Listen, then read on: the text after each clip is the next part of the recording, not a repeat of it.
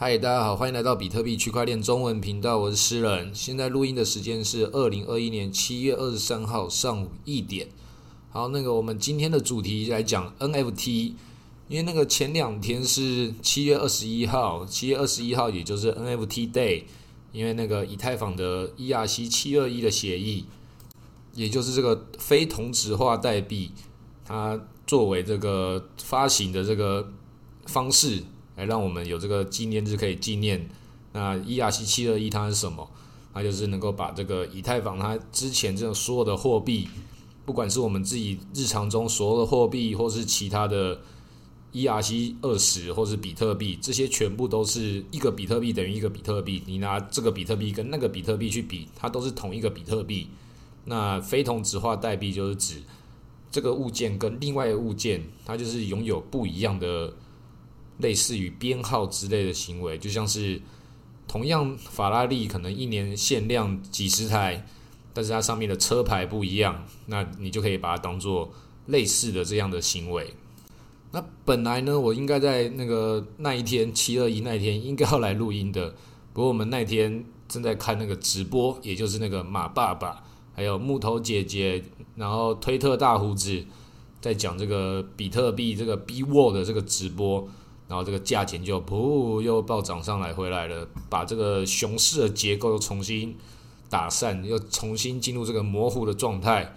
那这个马爸爸也是第一次承认自己拥有这个以太币，所以以太币的价钱也就是又重新上来。那也是有朋友在讨论说，诶，那个马斯克之前不是要出 NFT 吗？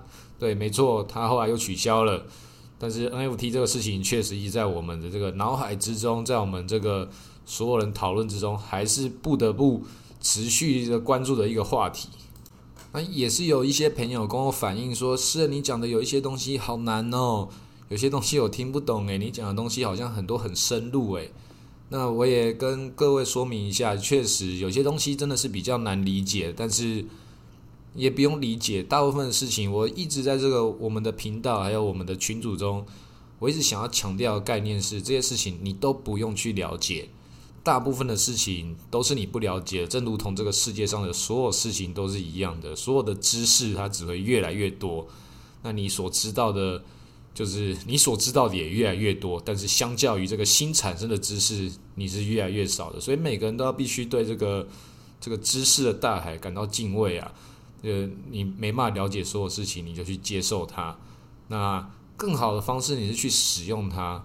像是你手中的 iPhone 或是其他的乐色手机，你不用去了解它的运作原理，你就只要知道说它怎么使用就好了。那就这个工具本身它就是中性的，你就好好的使用它。那 NFT 这个事情，为什么它在这个时代会变成我们这个时代的现象？当然有很多部分是因为它带来了新的未知。那人们本来就对未知的事情保持着各种的不同的幻想，那种幻想都是。会越来越美丽的。那 NFT 这件事情其实没有那么复杂。那我为什么在之前的时候讲的东西，可能很多人就还是没办法真正理解 NFT？可能是我把这个事情看得太平常了。因为 NFT 这件事情，它确实本身没有多特别。就像是这个，你本来买了任何东西，可能是纸本的那个保证书，像是艺术品一样，都会有这个保证书。有些人也会戏称说：“诶，好像保证书才变成本体哦。”这件事情就是一件那个买椟还珠的类似的这种这种结果。那个买椟还珠也在科普一下好了，以免有人听不懂。买椟还珠就是古时候有一个人买到一个一个一个那个珍珠之类的一个一个珠宝，然后觉得哦这个珠宝好漂亮哦，我一定要把它好好的拿去卖掉，所以要做一个很漂亮的一个盒子，然后那个盒子也是很精美。就他拿去卖的时候，大家觉得哇，这个好美哦。然后最后是把那个盒子给买走了，然后说：“哎，里面有这个这个这个宝珠，这个这个不知道什么东西，我不需要，我只要这个盒子。”所以就是变成是那个外面的包装比内容物来讲更重要了。所以现在也是有类似的这个现象，好像变成 NFT 之后，这个事情就变得比较多彩多姿起来了。那实际上 NFT 这件事情，你就。平常心看待它，就像是那个纸本合约跟 NFT 的合约，它其实都是一样的事情。它只是转换一个形式去记录而已。因为纸本合约并不会因为你写在一个一般的纸上或写在羊皮纸上，那就改变它了。写在羊皮纸上只是感觉哦，这个好像比较有这个比较更慎重一点，好像更有这个仪式感。那 NFT 也是一样，它只是多创造一个仪式感。那它比这个仪式感还要更更多、更丰富的地方在于说，它可以记录一些声音的影像，然后还有记录文字。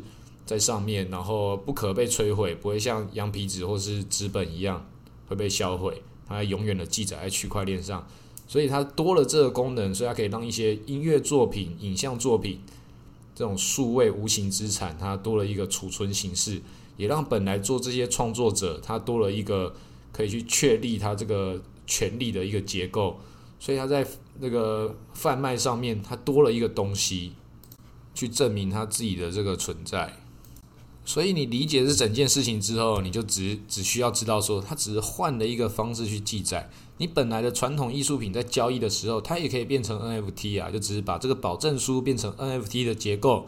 那你本来买到那幅画或是那个雕像，它一样是在那边，所以并不会因为说它变成 NFT 而增加它的价值或是减少它的价值，可能会，但那一样都还是市场的认定结构之下所产生的一个市场。很正常的一个自然现象的机制而已，所以你现在理解这个 NFT 之后，你就觉得说，诶，这个事情其实就是很平常的、很正常的事情。科技走到一个地方的时候，它一定会有这个不同的应用产生。那一定还是很多人很不认同 NFT，就像是一些艺术界的自称为艺术界的一些老屁股或老玩家这种，我们不管这些人在想什么，但是他们一定会有各种不同的方式来反驳。其中几种方式就是，那为什么你要弄成 NFT 呢？本来的纸本艺术本来就可以啦，是这样讲的也没错。正如同那个，你觉得这个现在太暗的，你要开电灯还是点蜡烛一样嘛？点蜡烛也可以到造成一样的效果啊。那电灯也有它的问题啊，你还要弄个电灯，为什么不是像蜡烛一样，每个人拿家里拿出来蜡烛，打火机一点一下，马上就有蜡烛了？为什么还要电灯嘞？还要拉这个电力系统，然后造成可能新的这个危险？那个到底交流电、直流电，那个爱迪生时代那个问题，各种不同的新的社会成本都产生出来嘛？电灯变得好坏哦，啊，对，NFT 很坏，电灯很坏，但它都是时代的力量嘛。你为什么要去拒绝这个时代的力量？你没办法改变的。所以这是第一个我要那个去回复这些人所讲的话。那另外一部分就会有人讲到这个 NFT，说他根本就没办法去那个防卫。也有很多这个一开始很多人对 NFT 的想象是，哇，这个事情只要做成 NFT 就代表说它那个它是正版的，它是那个没办法去伪造的，没办法去改变它的那个权力结构的，这也是一种错误的想象。实际上是它被铸造成这个 NFT 的时候，它就确定了。但是如果说你前面进去的时候本来就是盗版的东西，它出来也一样是盗版。这个在这个数位的世界就叫 garbage in, garbage out。所以它没办法解决旧有的问题，旧的什么鸟事在传统艺术界、传统金融世界存在的问题，进入到 NFT 的世界的时候，这些鸟事也是一样的会发生。所以 NFT 它只是把这个权力结构转换成另外一种形式的记录而已。所以这样的事情它往下走的时候，就有人会想说，那它可以带来什么东西才是这个 NFT 相对于这些资本化它？更有优势的地方在哪里？那我这边就举例了，像是那个音乐作品，音乐作品很多人就是可以可以盗版嘛。那电影也是，很多人都在这边都一样都是使用过盗版，但是这些盗版软体、盗版版权，它最终还是会去让人们去得到这个资讯嘛，得到这个感动。那你如果可以有一个方式去买到这个 NFT 本身。就是这个本来的发行者、创作者说：“诶，这个东西是我发行的 NFT，你就多了一个方法支持它。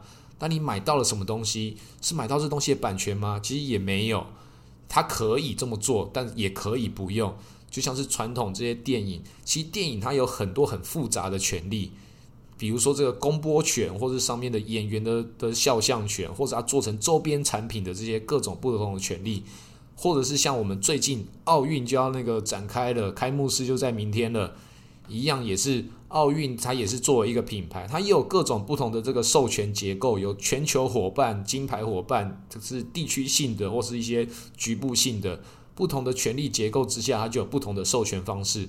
那这些 N 走到 NFT 的这个世界来讲的话，它也是一样，传统世界的授权方式走到 NFT 的时候，它全全部都是一模一样的状态，只是转换一个形式记录而已，不会因为 NFT 所以变得比较特别，或者变得比较有保障，或者变得比较危险都没有，都还是一模一样的事情。那它多的地方在哪里？多的是它有各种的这个记录的形式会变得更多彩多姿。比如说你买了一栋房子，本来可能是一个纸本的一个文件。但是它变成区块链化之后，它因为它记载了这些资讯的方式变成多媒体的形式了，你可能就可以点下那个按钮，然后就看到哇，这个东西就展现你这个房子的这个建筑蓝图，展现你这个这个这个房子在这个区块中，在这个蓝图之中，在哪个位置，在哪个地点，你就觉得它变得多彩多姿起来了。所以它其实就只是这个形式而已，可能还可以有音乐哦，还可以帮你的房子做一首配乐。那看起来是就感觉比较酷，所以它最大的效果是什么？就是看起来很酷。对，没错，就是这样子而已。那是不是因为这样子可以卖比较贵？可能可以，所以它就是有这样的这个优势。那其他优势就在于像那个区块链本身为这个金融市场带来流通性的优势一样，因为它变成区块链化了，在这个在这个传输上面，它的成本比这个传统世界的成本。相对来讲降低很多，所以它的这个流通性它就变大了，所以它在这个市场中，大家就会给它更高的期望。就是这个 NFT，它会未来世界，它会把所有的这个所有权利，有有这些有关于谁授权给谁这件事情，慢慢的搭建在这个 NFT 宇宙之中。它就是这个人类在未来的这个所有权或是各种的权利，它所延伸。从纸本往下延伸的各种可能写在区块链上面，所以它没有多了不起，但是也非常的了不起。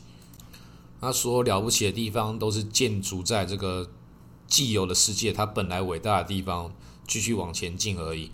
人类的文明就这样一点一点的打造起来，但它一定不完美，正如同古时候这些事情也都不完美一样，蜡烛也不完美，电灯也不完美。蜡烛也有很多比电灯更优秀的地方，你可以用香氛蜡烛，电灯点起来不会变香香的啊。蜡烛还有这个有味道，还可以看起来很有情调。那电灯又有各种其他不同的方式，所以没有东西是完美的。但是正是因为它不完美，才可以让你体验到这个不同的美好。因为说真正完美的事情是不存在的，最完美的事情是你不知道的事情。那你不知道，所以就不存在。所以。要接受所有的事情是不完美的时候，你就可以懂得去欣赏它，它存在的意义在哪里。那也有人会问，那个 NFT 我买到的是什么？像是我们在 Our Song 上面买到这个 NFT，它拥有这个音乐的版权吗？它绝对是没有的，因为它卖的也很便宜嘛。所以你一定知道说，不可能我买到这个九 M 八八这首歌就代表说我拥有它这个权利，没有，它只是一个纪念品而已。但也可以把它变成说。拥有一个所有权，然后变成 NFT 化，所以就是所有东西它都可以 NFT 化，或是没有都可以。